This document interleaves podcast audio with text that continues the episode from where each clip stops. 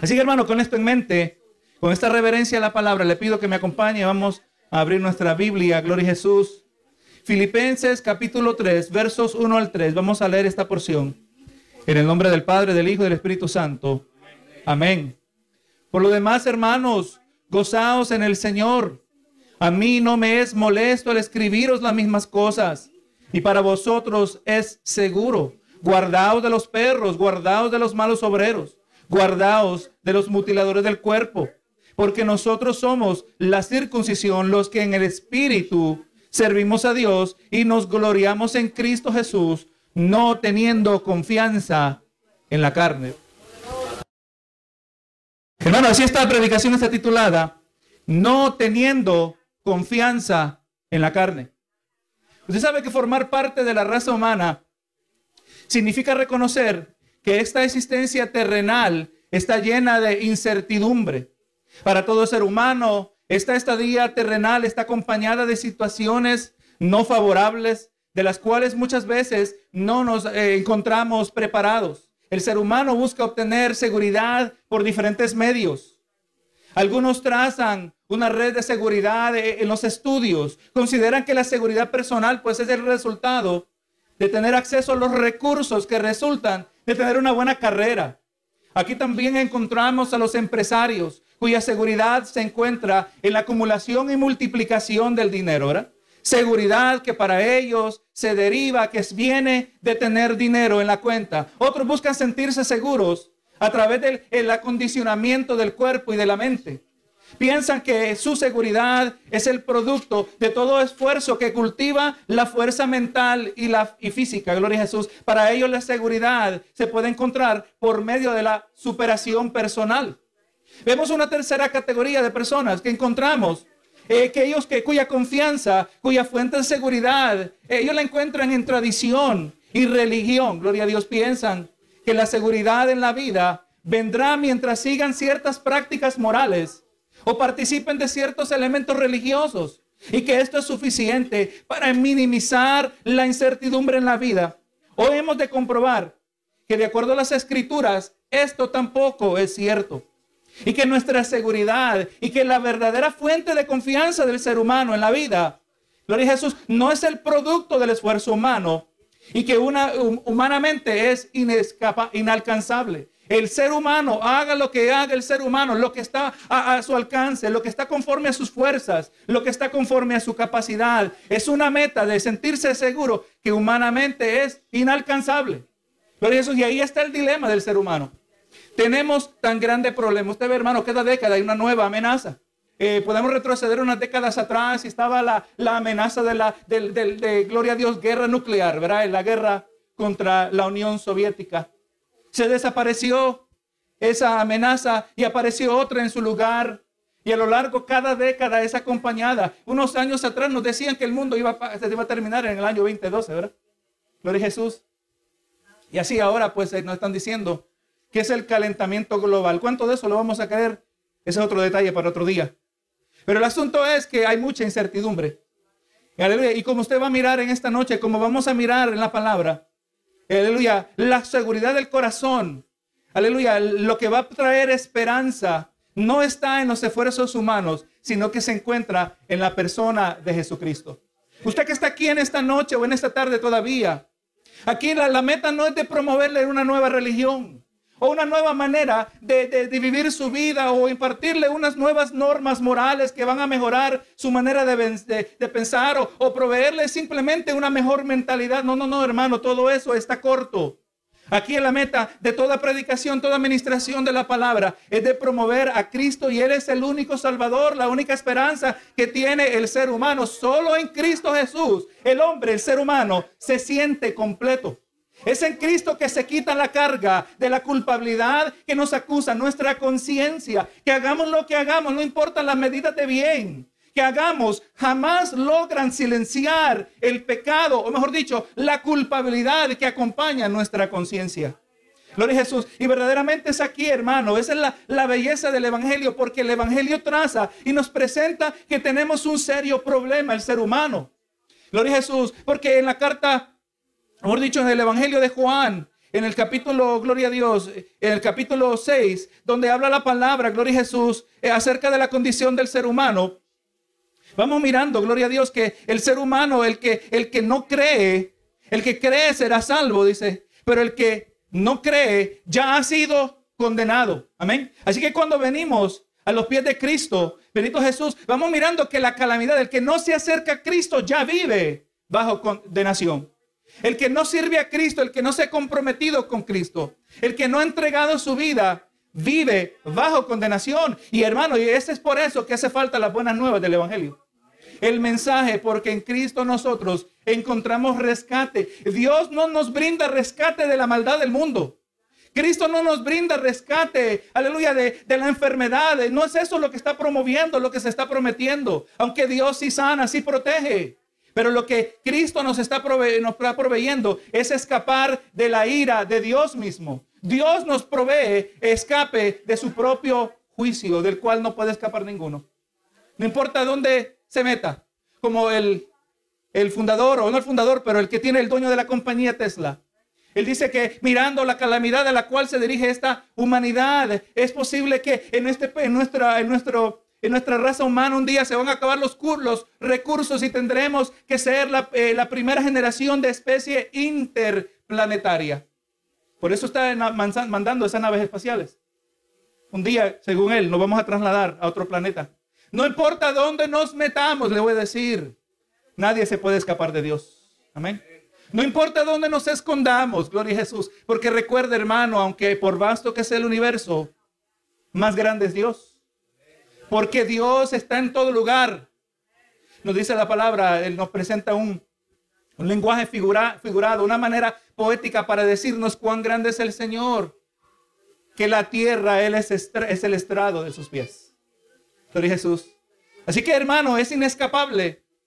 Pero también, aleluya, el Señor nos trae una oferta que no podemos renunciar. Así que en esta predicación, hermano, vamos a querer resaltar tres puntos principales. Número uno, vamos a, mirar la importancia de participar del gozo del Señor y que este gozo es la fuente del de sustento del cristiano. También vamos a poder entender lo que significa ser un mal obrero y que un mal obrero también puede ser uno que hace cosas que parecen buenas. Tercero, Vamos a mirar lo que caracteriza un falso maestro y esto va a ser contrastado con lo que significa ser un verdadero creyente. Vamos mirando, hermano, ya llevamos unos cuantos meses en esta epístola de los filipenses. Hemos mirado cuidadosamente el primer y segundo capítulo, le recapitulo un poco el escenario, el apóstol Pablo prisionero en Roma. El apóstol Pablo, por obra del Señor, no está desanimado. Él más bien está preocupado por los hermanos a quien él ha ministrado, en particular los hermanos en la región de Filipos. Estos hermanos amaban tanto a Pablo que sabiendo que era prisionero en una casa, atado a un soldado 24 horas al día, se aseguraron de su bienestar. Como mirábamos la semana pasada, le mandaron al hermano Epafrodito, un hombre valiente que no le importó arriesgar su vida para asociarse con Pablo y servirle y ministrarle. Pablo, como vamos a mirar, ya en el capítulo 4 se nos dan los detalles acerca de la venida de Epafrodito y Epafrodito trajo una ofrenda que fue un sacrificio de parte de los hermanos en Filipos. El apóstol Pablo se sintió muy gozoso. Y hermano, y recuerde, eh, esta epístola por los estudiosos de la palabra ha sido designada que se merece el título de la epístola del gozo. Usted quiere aprender del gozo del Señor, mire la epístola a los filipenses. Y Pablo prisionero, teniendo toda razón para sentirse desanimado, más bien es repleto del gozo del Señor.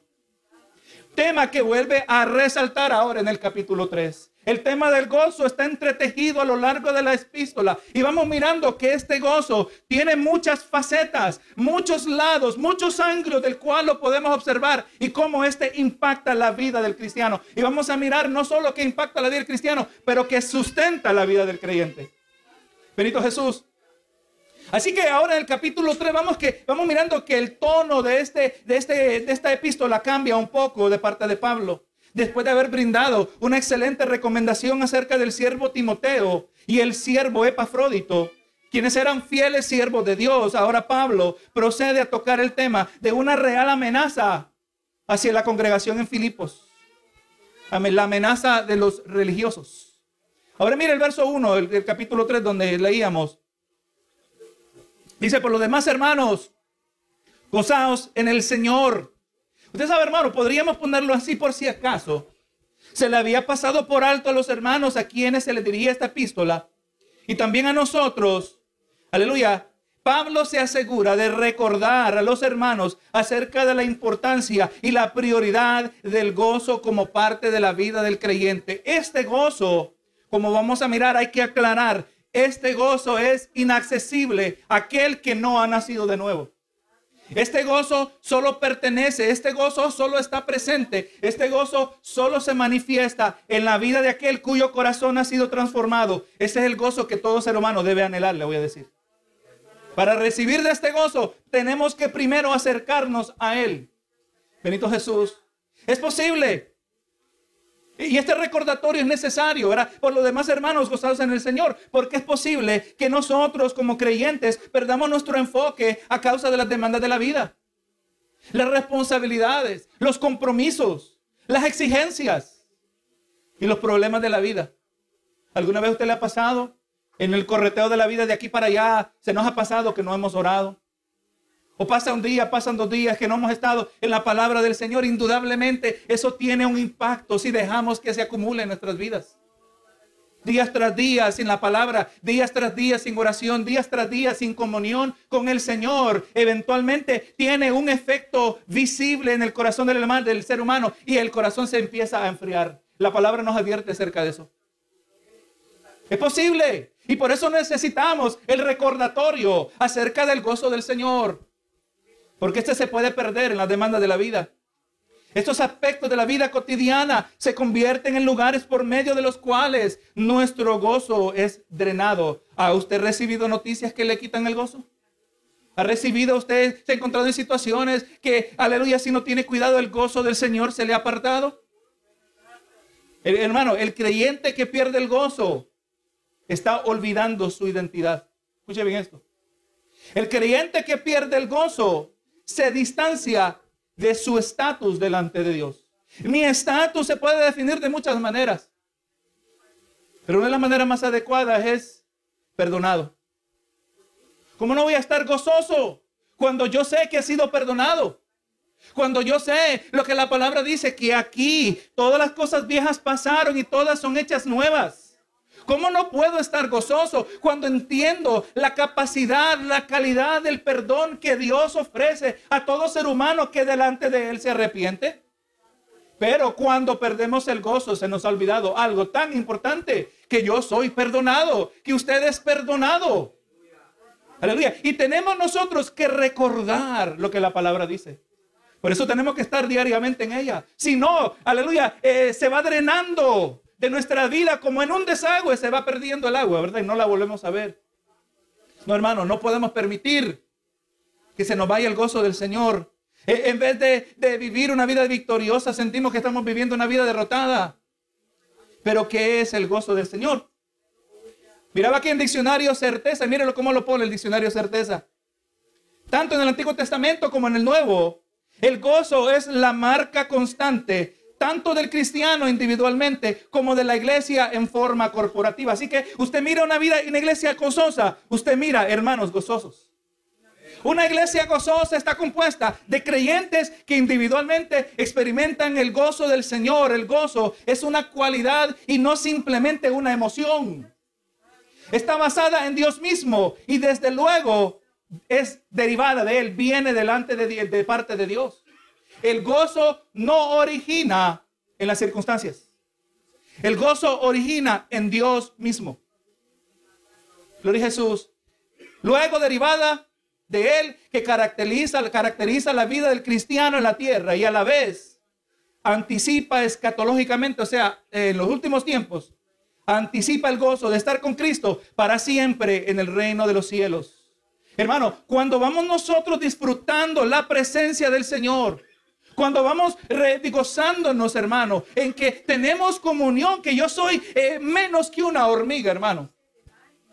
Yo soy microscópico si soy comparado al resto del universo. Y aún como yo soy, Dios se acuerda de mí. Y que Dios no solo se acuerda de mí, pero que Él tiene un camino trazado por el cual yo voy a andar. Y que Él tiene un propósito para mi vida cuando yo vengo y me arrepiento de mis pecados. Aleluya, esto va a caracterizar mi vida por gozo. El hermano gozoso, así era Pablo. El preso optimista, lejos de estar triste, estaba lleno del gozo del Señor. Otro diccionario, diccionario Holman, dice así, gozo es el estado de deleite y bienestar que resulta de conocer y servir a Dios. ¿Usted se siente así, hermano? Se debe sentir así, sentir ese deleite y bienestar, porque conocemos y servimos a Dios.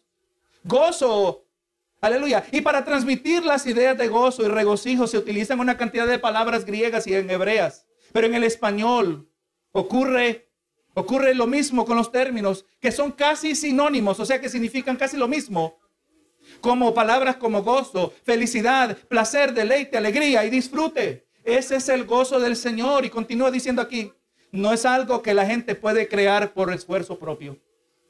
Por eso estamos diciendo, hermano, que aquello que Dios provee al ser humano humanamente es inalcanzable.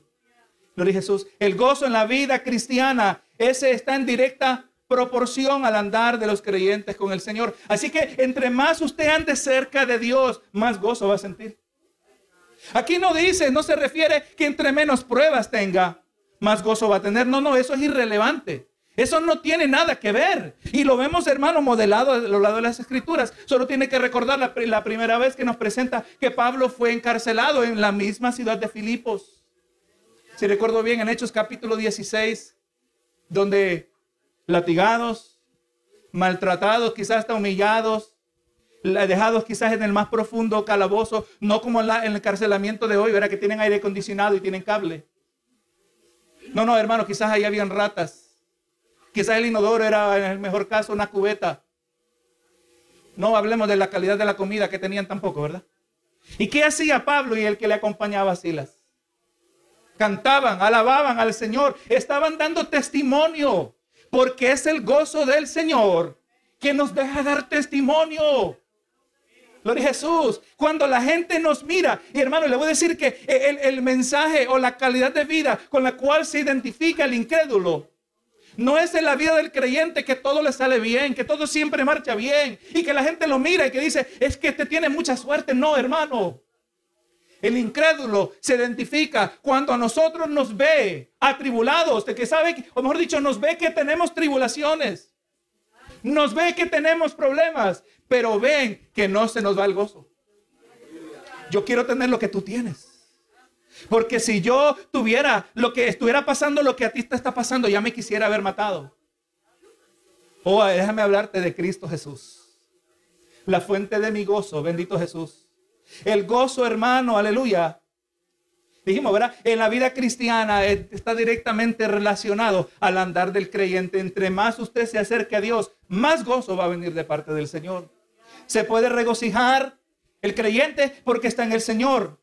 El gozo, como dice Filipenses 4:4, el gozo es el fruto de la vida guiada por el Espíritu, Galatas 5:22. El pecado en la vida del creyente le roba el gozo a la persona, Salmo 51 versos 7 y 8.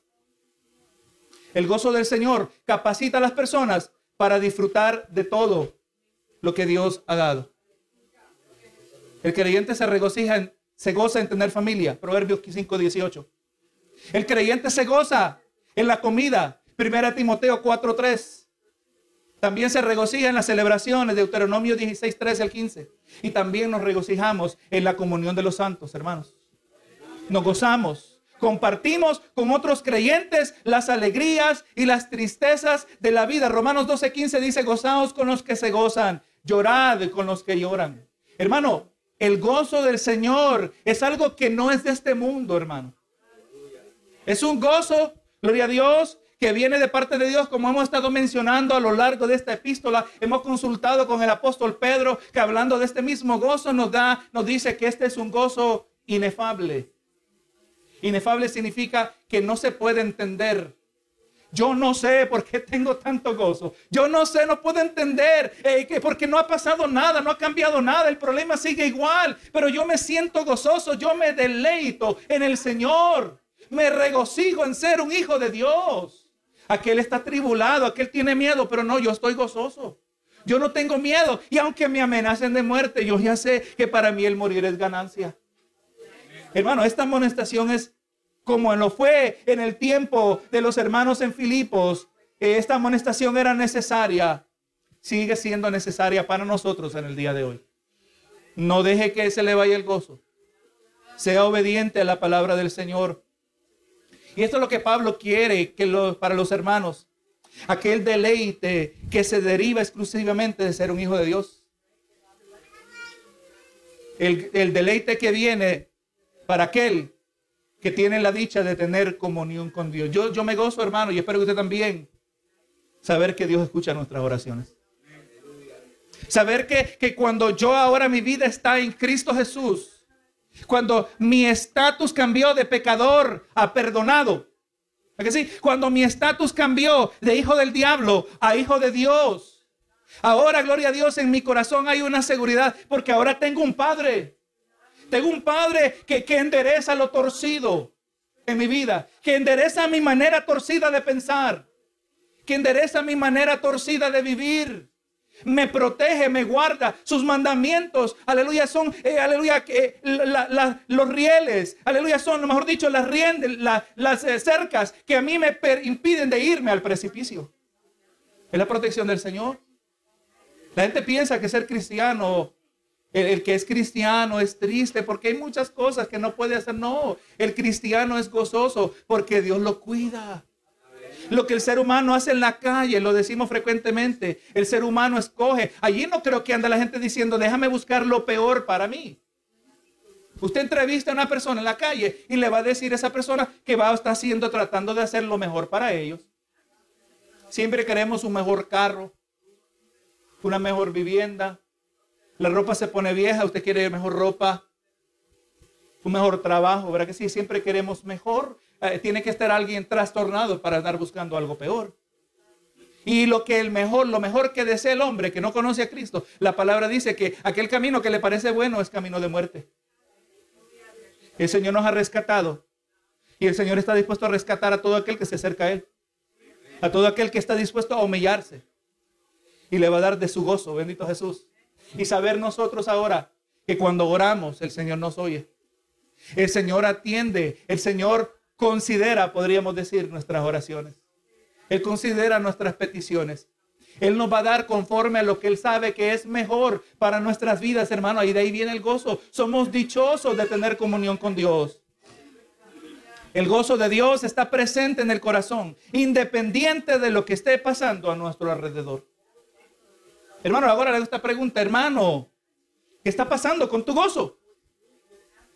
¿Qué dice la presencia o la ausencia del gozo acerca de tu vida? ¿Será, será que hay algo que se te está olvidando? ¿Será que se, eh, se, ha opacado, aleluya, tu reflexión en el espejo de la palabra del Señor? E, ese, ese reflejo que te recuerda que tú eres un hijo de Dios. Muchas veces permitimos, ¿verdad? Que no nos podemos ver. Dejamos de vernos en la palabra del Señor. Hermano, ¿qué dice la presencia o la ausencia del gozo en tu vida? Cristo es suficiente. El gozo no está en la solución o solo la solución del problema.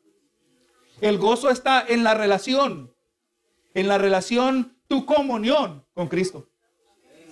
El gozo fortalece al cristiano. Hermano, en Nehemías 8:10 dice, el gozo de Jehová es vuestra fortaleza. Así que hermano, vamos mirando que cuando usted le dice, Señor, dame fuerza, por un lado le está pidiendo fe.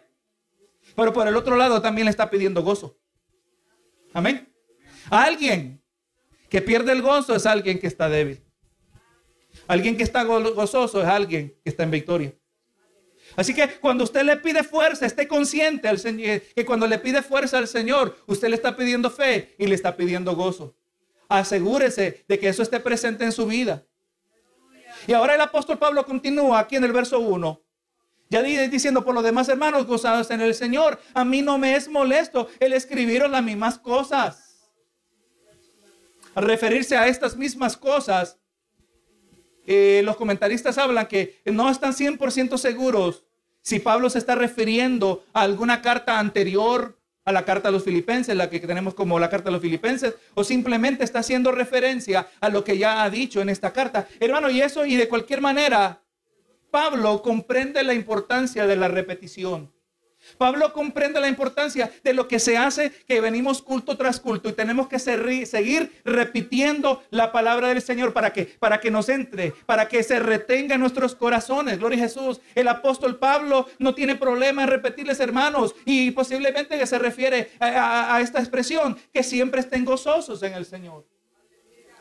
Y me he dado cuenta que a veces sueno como Pablo. ¿Cuántas veces hablamos de no se le olvide de ser obediente? no deje de estar gozoso. La palabra dice, estad siempre gozosos. El que no está gozoso, podemos decir, el que pierde el gozo está en, desobediencia. Si la palabra no del mandamiento está siempre gozosos, usted va a hacer lo necesario para facilitar que ese gozo fluya libremente a través de su vida. O sea, hay que orar. No es que nos ganamos el gozo. No es que nosotros lo podemos acumular, no, no. Lo que nosotros estamos, aleluya, buscando la manera de humillarnos delante del Señor. Meditaba, hermanos, esta mañana y decía, Señor, ¿cómo es verdad que nosotros somos nuestros peores enemigos? Nuestro peor enemigo no es el diablo, le puedo decir. Nosotros nos servimos de tropiezo. Nosotros nos estorbamos con nuestras mentalidades cerradas que necesitan ser corregidas. Yo puedo servir de edificación o puedo servir de estorbo. Y todo depende de mi actitud.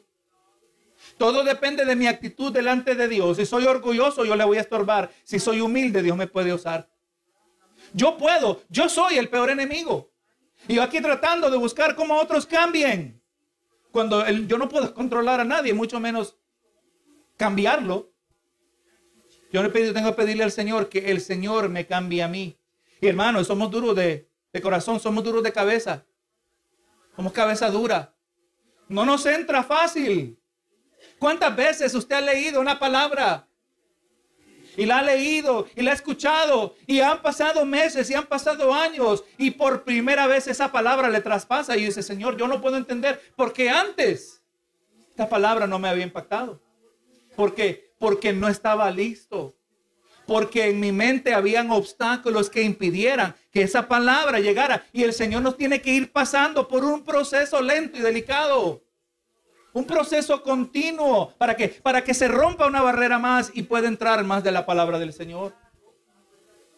La repetición es importante. Mire lo que dice el comentarista John Phillips. Dice, la repetición es buena pedagogía, o sea, buena instrucción. La mayoría de nosotros aprendimos el alfabeto por medio de repetición. Aprendimos a contar y a pronunciar palabras de la misma manera. Aprendimos las tablas de multiplicación al repetirlas una y otra vez hasta que se incrustaron completamente en nuestras mentes al punto que son parte de nuestra composición mental. Ahora pensamos conforme a lo que hemos memorizado y las podemos consultar instantáneamente y sin esfuerzo. Pablo se agrada repetir las grandes verdades de la fe para que éstas llegaran a ser segunda naturaleza para los filipenses. Hermano, usted tiene que aprender la palabra de tal manera que usted no puede pensar aparte de la palabra. Todo lo que usted va a pensar siempre se va a ser su partido de, su punto de partida de la palabra del Señor. Pero muchas veces tenemos tantos vacíos, tenemos tanta ignorancia de la palabra Aleluya, que, cuando eh, surge una situación, pues yo tengo que, que depender de la psicología. O es borracho. O es enfermo, dice el psicólogo. No, no. Tiene ataduras, dice el Señor, es pecado. La borrachera es pecado. El psicólogo dice que es enfermo y si es enfermo, el, pobre enfermizo eh, borracho no tiene la culpa porque tiene una disposición genética, dicen ellos. No, no, no, hermano. Dios dice que es pecado y si no se arrepiente será condenado en el lago de fuego. Pero cuando nosotros no tenemos la palabra como el punto de partida, lo vamos a llenar con otra cosa. Aleluya. Y lo más probable que va a ser contrario a la palabra del Señor. Así que hermano, es necesario que estas verdades bíblicas sean repetidas para que entren y traspasen nuestros corazones. Y el apóstol continúa diciendo, ¿verdad? Eh, no me es molesto el escribir las mismas cosas y para vosotros es seguro. O también se puede traducir, para vosotros es motivo de seguridad. Hermano, la afirmación y comprensión de estas verdades en nuestras mentes no es un motivo de seguridad. Nuestra confianza, nuestra esperanza en Cristo Jesús no es el producto de erradas ideas o expectativas acerca de Dios. O sea, hermano, asegurémonos que si nosotros no vamos a sentir seguros, no es que estamos esperando algo incorrecto de parte de Dios. ¿Usted sabe cuántos ateos son fabricados por erradas expectativas del Señor? Yo le pedí a Dios y usted le pregunta al ateo, ¿y por qué eres ateo? Porque un día yo le pedí a Dios que sanara a mi papá. Yo le pedí a Dios que, que me protegiera. Yo le pedí a esto y Dios no lo hizo. Así que Dios no existe. No, hermano, esa es una falsa seguridad asegúrese que lo que usted espera de Dios no es conforme a lo que usted cree que es correcto. La seguridad, la esperanza de Cristo no es el producto de ideas erradas o expectativas erradas acerca de Dios. Nuestra confianza es real porque está firmada sobre lo verdadero, está firmada sobre la palabra de Dios. Recuerde hermano, lo hemos hablado en tantas ocasiones. De Dios podemos esperar muchas cosas. Cuando uno está en la cárcel, usted puede orar por aquel que está en la cárcel por la causa de Cristo. Y en la Biblia tenemos ejemplo de preso que fue, se oró por él y salió libre. Dios hizo un milagro. Él se llamaba Pedro. Pero también tenemos ejemplo del más grande de los profetas, que también podemos asumir que sus discípulos estaban orando por él. Pero él murió decapitado en la cárcel también por la causa de Cristo. Se llamaba Juan el Bautista. Así que nosotros no podemos tener expectativas cerradas, que siempre que se ora, Dios va a librar de la cárcel. No lo podemos decir con seguridad. Los pensamientos de Dios son más altos que sus pensamientos, sus caminos más altos que nuestros caminos. Asegurémonos que nuestras expectativas estén correctas. Aleluya. Por medio de la palabra, sabiendo que lo que esperamos, que, sabiendo lo que podemos esperar de parte de Dios, conociendo su carácter, cuando oramos, Dios nunca nos ha de defraudar. ¿Usted quiere ver un creyente que no se desanima? Aleluya, porque está pensando correctamente de Dios. Señor, yo te presento esta petición, pero al final siempre agregamos, pero que no se haga mi voluntad, sino la tuya. Ahí nunca, Dios nunca falla ahí, hermano. Si Dios no contestó la petición, no es porque yo puedo decir es que no tenía suficiente fe. O porque no ayuné o oré lo suficiente. No necesariamente. Dios no contestó la petición porque no era su voluntad. Y Dios, Jehová Dios, Jehová quitó, sea el nombre de Jehová bendito. El cristiano jamás será defraudado. Jamás será frustrado cuando está pensando correctamente acerca de Dios. Ahí no se le puede ir el gozo, hermano cuando esperamos lo correcto de Dios. Pero ahora mire, hermano, cómo este verso 1 es necesario. Porque las amenazas en la vida cristiana son muchas, son intensas. Y mire lo que dice el verso 2. Y ahora habiendo establecido, o vuelvo aquí, gloria a Dios, parte de nuestra dependencia de Dios está en ser fortalecidos en el gozo del Señor y no en la felicidad de la carne. Gloria a Jesús nuestra relación con Dios. Esperamos lo correcto de parte de Dios conforme a su palabra. Dio oro al Señor y Dios me sana y también puede decidir, decidir no sanarme. Aleluya, yo sigo gozoso en el Señor. Me, me, fortalezco en el gozo del Señor y no en la felicidad de la carne. Y ahora el apóstol, habiendo establecido un aspecto eh, principal de la confianza del creyente, procede a explicar acerca de una amenaza a la vida cristiana. Verso 2. Dice, guardaos de los perros, guardados de los humanos obreros, guardados de los mutiladores del cuerpo. Hermano, esta es una triple advertencia. No es una advertencia contra tres diferentes peligros. Es una advertencia repetida tres veces de tres diferentes maneras. Esta es una manera que encontramos a lo largo de la Biblia donde se resalta, eh, donde se enfatiza la importancia o el grado de algo. O sea, gloria a Jesús, miramos en Isaías 6.3. Eh, aquí vemos el profeta Isaías hablando de la visión que él pudo presenciar y los seres vivientes eh, que estaban ahí, unos personajes angelicales, eh, estaban a decir, y el uno al otro daba voces diciendo, Santo, Santo, Santo Jehová de los ejércitos, toda la tierra está llena de su gloria. Cuando la palabra dice que Jehová es santo, santo, santo, está diciendo que la medida de la santidad de Jehová está elevada a un grado mayor, superior que cualquier otra cosa sobre la faz de la tierra. Está diciendo santo, santo, santo. Está diciendo que es elevado. Y cuando dice, gloria a Dios, una triple advertencia, dice, guardaos, guardaos, guardaos, está diciendo que la amenaza es seria también.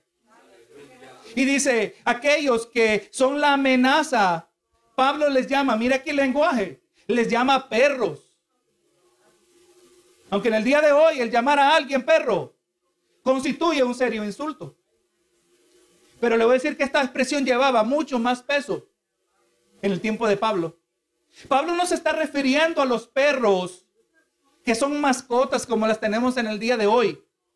Más bien Pablo se refería a aquellos animales que en el tiempo de él, eh, perros que eran prácticamente salvajes, animales carroñeros, scavengers. Gloria a Jesús, animales que se alimentan principalmente de animales muertos y descompuestos. Estamos hablando de perros, hermanos, que eran como buitres. ¿Usted quiere traer una imagen de algo que es asqueroso? Solo imagine lo que come un buitre. Es eso lo que comían los perros en el tiempo de Pablo. Los perros eran desagradables animales que comían basura y ocasionalmente también atacaban a las personas. Y desde una perspectiva judía, los judíos, hermanos, cuando miraban a los gentiles, aquellos que no practicaban el judaísmo, ellos lo miraban como perros inmundos. Y ahora Pablo le da vuelta al término que los judíos tradicionalmente han usado acerca de los gentiles y ahora vamos a mirar que se refiere a individuos que son judíos también. Ahora a ellos le llama, ustedes son los perros. Está seria la palabra del Señor, hermano. Cuando Dios habla, también habla fuerte. ¿Quiénes son estos perros? La siguiente advertencia pues nos ayuda a comprender acerca de su identidad. Dice, guardaos de los malos obreros. O sea, se puede también decir, guardaos de los hacedores de maldad. Estos individuos, sus obras eran malas. Debemos comprender que un obrero de maldad no es automáticamente solo aquel que le hace el mal a otros. Escuche bien, ese es fácil de detectar. El que anda haciendo maldades, usted y yo sabemos que es obrero de maldad, pero eso no es la única clase de obrero de maldad. Un mal obrero también es uno que hace cosas que externamente se ven buenas pero lo hace, pero no lo hace para la honra de Dios. Bendito Jesús. Hermanos, los fariseos eran el perfecto ejemplo de esto. O sea, que hay obreros de maldad, los fáciles de detectar son los que hacen cosas malas con motivación mala, ah, pero los que también debemos incluir aquí son aquellos que hacen cosas que son aparentemente buenas, pero su motivación es mala. Mateo 6, capítulo, capítulo 6, Mateo capítulo 6, verso 1 dice, guardaos de hacer vuestra justicia delante de los hombres, para ser vistos por ellos. O sea, es bueno hacer justicia, ¿verdad que sí? Pero es malo querer ser visto o ser admirado por ellos. Guardaos de hacer vuestra justicia delante de los hombres para ser vistos por ellos. De otra manera no tendréis recompensa de vuestro Padre que está en los cielos. Así que hay obras que se ven buenas, pero no tienen recompensa, pero más bien resultan en condenación. Verso 2, cuando pues des limosna, no hagas tocar trompeta delante de ti, como hacen los hipócritas en las sinagogas y en las calles, para ser alabados por los hombres. De cierto os digo que ya tienen su recompensa. Aquel que anda haciendo obras buenas, pero no las hace para la gloria de Dios, las hace para su propia gloria, es un obrero de maldad, hermano. El verso 5, cuando ores no seas como los hipócritas, porque ellos aman el orar en pie, en las sinagogas y en las esquinas de las calles para ser vistos por los hombres. De cierto os digo que ya tienen su recompensa.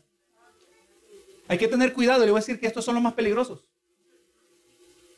Porque basado en sus obras, no conociendo su corazón, podemos ser llevados enredados, hermano. Ese era el peligro de, de estos perros que estamos hablando. Vamos a ver quiénes son. Estos malos obreros tienen la apariencia de bien, pero poseen la interna realidad del mal. Por fuera se ven buenos, pero por dentro son malos. Ese peligro, ¿verdad? Contra estos. Aleluya, o mejor dicho, de esta clase de persona, Pablo advierte que nos debemos cuidar. Hermano, ¿habrá malos obreros dentro de las iglesias de Jesucristo? Claro que los hay, ¿verdad que sí? Esos son los difíciles de detectar. ¿Quiénes son estos malos obreros? Ya dijimos que Pedro Pablo lo describió, perros. Son asquerosos. Es asqueroso lo que ellos hacen. Espiritualmente es algo abominable. Benito Jesús. Y también nos dice, son malos obreros. Y aquí este, esta expresión sigue aclarando. Y también dice ahora, guardaos de los mutiladores del cuerpo. Aquí está la tercera repetición de la misma advertencia. Y esta expresión en conjunto con el siguiente verso nos deja entender que estos perros, que estos malos obreros, estos mutiladores del cuerpo eran aquellos maestros conocidos o aquellos falsos maestros conocidos como los judaizantes. Ya conocemos, ¿verdad? ¿Quiénes eran los judaizantes? Los judaizantes eran aquellos falsos maestros que pretendían ser cristianos. Tenemos ejemplo de que también pretendían venir con autorización de parte del concilio en Jerusalén para instruir a los nuevos convertidos, específicamente los gentiles, aquellos que nunca, eran, nunca fueron judíos. Y junto a la fe cristiana ellos enseñaban que se tenía que observar el judaísmo. Igual que los judíos, que la salvación era Cristo más el cumplimiento de la ley, comenzando con la circuncisión. La circuncisión siendo aquella marca externa, la marca física del pacto que Dios había hecho con Abraham y con su descendencia. Y en la ley de Moisés fue explicado como requerido de todo varón israelita, incluyendo en el pacto que Dios tenía con el pueblo. Hermano, lo que Israel fracasó en entender es que, que más importante que la marca externa era la interna, la del corazón. El judío había errado pensar que como ellos tenían la evidencia del pacto, como ellos eran descendientes de Abraham, automáticamente esto les garantizaba a ellos un lugar prestigioso espiritualmente hablando. Cuando su conducta era llena de hipocresía, cuando sus vidas eran llenas de pecado, ellos erraron y pensaban que solo era necesario lo externo cuando lo que es necesario es interno del corazón. Y a lo largo de los siglos, para los maestros de la ley para el judío, el cumplimiento de la ley ha sido reducido a un mero mandamiento de visibles requisitos externos ceremoniales. ¿No vemos esto en otras religiones en el día de hoy? Con, con tal, usted haga las oraciones correctas. Con usted, con tal, usted parece, aleluya, eh, de, participe de las ceremonias correctas si usted lo hace con cierta frecuencia, usted está bien. Eso se sigue repitiendo en el día de hoy. Eso no produce el favor de Dios. Y los judíos en aquel entonces, completamente ignorando, aleluya, el compromiso interno de un corazón entregado a Dios, aún desde el Antiguo Testamento, Dios demandaba un compromiso interno. Mire lo que dice Deuteronomio 6.5. Amarás a Jehová tu Dios de todo tu corazón y de toda tu alma y con todas tus fuerzas. Dios dio la ley al pueblo judío y ellos tenían que aprender a amar a Dios. En Deuteronomio 11.1 dice, amarás pues a Jehová tu Dios y guardarás sus ordenanzas, sus estatutos, sus decretos y mandamientos todos los días. Desde el Antiguo Testamento, el Señor está diciendo que aquel que verdaderamente ha aprendido a amar a Dios, la evidencia de ese amor es a través de la obediencia. Aleluya, la, la, evidencia de ese amor interno, ese se hace visible a través de una obediencia que no solo es interna, pero también externa. Los judaizantes, los que enseñaban que el cristiano tiene que guardar la ley como el pueblo de Israel, estaban engañando al pueblo, por eso le llama perros. Es detestable lo que ellos estaban haciendo. El Evangelio produce libertad, le voy a decir. Pero los mandamientos de los hombres oprimen al ser humano. Nosotros no le podemos agregar al Evangelio. Por eso la palabra en el libro de Apocalipsis habla que hay una maldición, aquel que le quita y aquel que le agrada los mandamientos del Señor, específicamente de Apocalipsis, pero entendemos que esto aplica a toda la palabra. Yo no necesito ayudarle al Señor. Yo no puedo presentar el Evangelio mejor que Dios lo ha presentado. Mi trabajo es de fielmente traer lo que Dios dice en su palabra. Entonces ya miramos, ¿verdad? El creyente, el verdadero cristiano, es caracterizado por gozo y ahora vimos el contraste. Y el verdadero cristiano que tiene gozo ahora se compara con los perros. Mire qué diferente el creyente con el falso maestro. El creyente tiene el gozo del Señor. El falso maestro es un perro espiritual. Dice el verso 3 y estamos terminando. Porque nosotros somos la circuncisión. O sea, los judaizantes promoviendo la marca física del pacto, no están haciendo nada que más bien mutilar el cuerpo. Pablo describe esto de manera similar, como cuando lo hacían, hermano, los profetas de Baal en Primera de Reyes 18 28. Estos siervos de Satanás se cortaban a sí mismos. Gloria a Dios, a fin de conseguir el favor de Dios. Pablo dice a los filipenses que ellos eran gentiles, siendo gentiles, que habían, habían, que nunca habían guardado la ley, que ni tenían la marca del pacto, que ellos ya tenían la verdadera marca. Eso es lo que estamos buscando en el día de hoy. Eso es lo que el Señor está, eh, está queriendo impartir en cada corazón. Es lo que estamos queriendo buscar en nuestros propios corazones. No evidencias de ceremonia externa. No evidencias de apariencia de espiritualidad, sino la evidencia interna de un corazón transformado es la evidencia interna que verdaderamente somos la morada del Espíritu Santo. Porque cuando el Espíritu Santo empieza a morar dentro de tu vida, tu vida empieza a cambiar. Tu relación al, pecado está siendo cortada más y más. El cristiano, porque ama a Dios, no va a tolerar el pecado en su vida. ¿Usted quiere conocer a un verdadero cristiano? Un verdadero cristiano no es uno que es perfecto. Un verdadero cristiano no es uno que nunca peca. Un verdadero cristiano es uno que está en combate con el pecado. Un verdadero cristiano no es uno que nunca tiene malos pensamientos. Un verdadero cristiano es uno que está luchando contra los malos pensamientos. Recuerden, la mancha del pecado mora en este cuerpo. Hay una parte de mí que quiere irse a hacer la maldad, pero ahora el que ha nacido de nuevo, el que ha sido transformado, ahora tiene un espíritu que ha nacido y ahora también hay una parte que quiere agradar a Dios. Y ahí está el combate.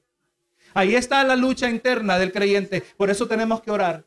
Por eso tenemos que congregarnos. Por eso tenemos que estar en la palabra del Señor para ser fortalecidos en nuestro espíritu, para estar en combate y ser victoriosos sobre la carne. Ser victoriosos sobre el apetito de la carne que mora en el corazón de todo ser humano. La diferencia es que el cristiano, el que ha nacido de nuevo, es libre para no pecar. El incrédulo no puede dejar de pecar. El creyente tiene libertad y es libre para dejar de pecar. El incrédulo es esclavo del pecado y solo es liberado a menos que venga Cristo Jesús. Pablo le está diciendo a los hermanos en Filipos, no se preocupen de los judaizantes, no les hagan caso. No dejen que ellos mezclen la, la, práctica del judaísmo con la verdadera fe cristiana. No se, no se, aleluya, intimiden, porque ellos tienen la marca del pacto. No, no, ustedes tienen la marca que cuenta, la de un corazón transformado. Ustedes son la circuncisión. Porque la verdadera marca, la marca que verdaderamente importa, es la marca del corazón, Romanos 2.29. Sino que es judío el que lo es en lo interior y la circuncisión es la del corazón, en espíritu, no en letra. La alabanza del cual no viene de los hombres, sino de Dios. Hermano, eso es lo que cuenta. Para Dios lo que cuenta no es tu externa ceremonia. A Dios no le interesa tu externo ritual. A Él no le interesa una apariencia. No, no, a, a Dios le interesa un corazón transformado un corazón contrito y humillado, dice la palabra, que jamás rechazará el Señor. Y ahora, hermano, ¿quiénes son los que llevan la marca en el corazón en este último verso? En una expresión bastante pequeña, nos presenta un verdadero cristiano. Dice, vosotros, porque nosotros somos la circuncisión. Y aquí vemos tres características. Los que en el Espíritu servimos a Dios. Un verdadero cristiano es uno que en el Espíritu sirve a Dios. Nadie puede servir a Dios si no ha nacido de nuevo. La vida terrenal es naturalmente incompatible con la vida espiritual. Efesios 2.1 dice, y Él os dio vida a vosotros cuando estabais muertos en delitos y pecados. El que está muerto en delitos y pecados no puede agradar a Dios. El que está muerto en delitos y pecados no puede, aleluya, servir al Señor, porque a Dios se le sirve en espíritu. Hay que nacer de nuevo, usted no puede nacerse de nuevo. Tenemos que haber nacido de nuevo, estar espiritualmente vivos para poder ser realmente obedientes a Dios. El incrédulo está espiritualmente muerto, es, es esclavo del pecado. Un verdadero cristiano es uno que vive para hacer la voluntad de Dios vive para servir a otros conforme a los propósitos de Dios. Así que dice, nosotros tenemos la verdadera marca, la del corazón. Los que servimos en espíritu, servimos a Dios, dice, y nos gloriamos en Cristo Jesús. Otra característica. El verdadero creyente no vive para sí mismo. Su prioridad no está en buscar lo suyo. Su prioridad está en vivir una vida que trae honra y gloria a Cristo. Vivir una vida que invita a otros a seguir el mismo camino. Una vida de un creyente que esté entregado en las manos del Señor va a ser atractiva a aquel que anda buscando la verdad. Aquel que está queriendo salir de las tinieblas, cuando mira a un verdadero hijo del Señor, se va a sentir atraído porque nuestras vidas glorifican al Señor. Mateo 5:16 dice, así alumbre vuestra luz delante de los hombres, para que vean vuestras buenas obras. Las obras del Hijo de Dios sí son buenas, porque hace obras buenas con buena motivación para la gloria de Dios. El Hijo de Dios no es un obrero malo que hace cosas que solo son superficialmente buenas, pero internamente son malas. No, hermano. En el creyente no hay tal hipocresía. Las obras las hace, brilla la luz de Cristo para que vean vuestras buenas obras, dice, y glorifiquen a vuestro Padre que está en los cielos. Dijo un predicador mucho tiempo atrás que el cristiano es posiblemente la única Biblia que muchos van a leer. El cristiano será el único contacto con Cristo que muchos van a tener. Asegurémonos, hermanos, de vivir una vida que agrada al Señor. Una vida que refleje a Cristo. Así que el verdadero creyente le sirve en espíritu a Dios. Ha nacido de nuevo. El verdadero creyente se gloria en Cristo Jesús. No vive para sí mismo, vive para Cristo. El verdadero creyente dice, no teniendo confianza en la carne. Un verdadero hijo de Dios no está atrapado en la religiosidad.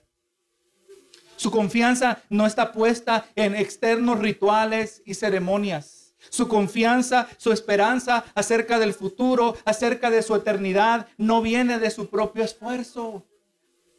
Usted no se gana la salvación. Gloria a Dios por ello, hermano. Su salvación usted no la va a obtener porque ora mucho. La salvación no la va a obtener porque lee mucha Biblia. La salvación no va a venir a su vida porque usted no falta a la iglesia. No, esa no es. Nuestra confianza surge de aquella fe puesta en Cristo Jesús. Una fe que confía que la obra redentora de Cristo en el Calvario, que, que confiamos en el poder de su resurrección y creemos que es suficiente para tomar a un vil pecador y hacerlo y convertirlo en un hijo de Dios. Yo no confío en que soy buen cristiano. Yo no confío que llevo mucho tiempo en la iglesia. Yo no confío en que soy pastor. Yo no confío en nada de eso. Yo confío en Cristo. Yo no confío en mi buen comportamiento. Mi fe la tengo en Cristo. Yo soy humano, yo soy débil. Pero Cristo es fuerte y tan fuerte que llevó todos los pecados de toda la humanidad, pasado, presente y futuro, para que todo el mundo, si se arrepintiese, fuese salvo. Mira el poder en Cristo, el, poder redentor, que si toda la humanidad se arrepintiese en el sacrificio de una persona perfecta, Dios hecho hombre, Dios hijo, habitando entre los hombres, murió en nuestro lugar por nuestros pecados y en él hay poder para perdonar y transformar a todo aquel que se arrepienta de sus pecados. Ahí está mi confianza. No en mi fuerza, no en mi carne, no en mi esfuerzo, mi confianza está puesta en Cristo Jesús. El que continuamente transforma mi corazón. Y así en estos versos, hermano, estos versículos introductorios de este capítulo, hemos mirado cuán importante es el gozo en la vida del cristiano. Vimos que de acuerdo a Nehemías 8:10, es fuente de fortaleza en medio de todo reto de la vida. Hemos podido contemplar, contemplar el fuerte lenguaje de Pablo bajo la inspiración del Espíritu Santo, a los judaizantes le llamó perros, dándonos a entender lo que Dios piensa acerca de aquellos que distorsionan la verdad. Pudimos ver que las externas marcas o expresiones de religiosidad sirven de nada, pero más bien de tropiezo a aquel que depende de ellas. Y que ese esfuerzo humano brinda una falsa confianza. Pero lo que verdaderamente indica que somos hijos de Dios son aquellas marcas internas, las del corazón evidencia de aquellos cuya confianza no está en sí mismos, pero en la obra redentora de Cristo Jesús.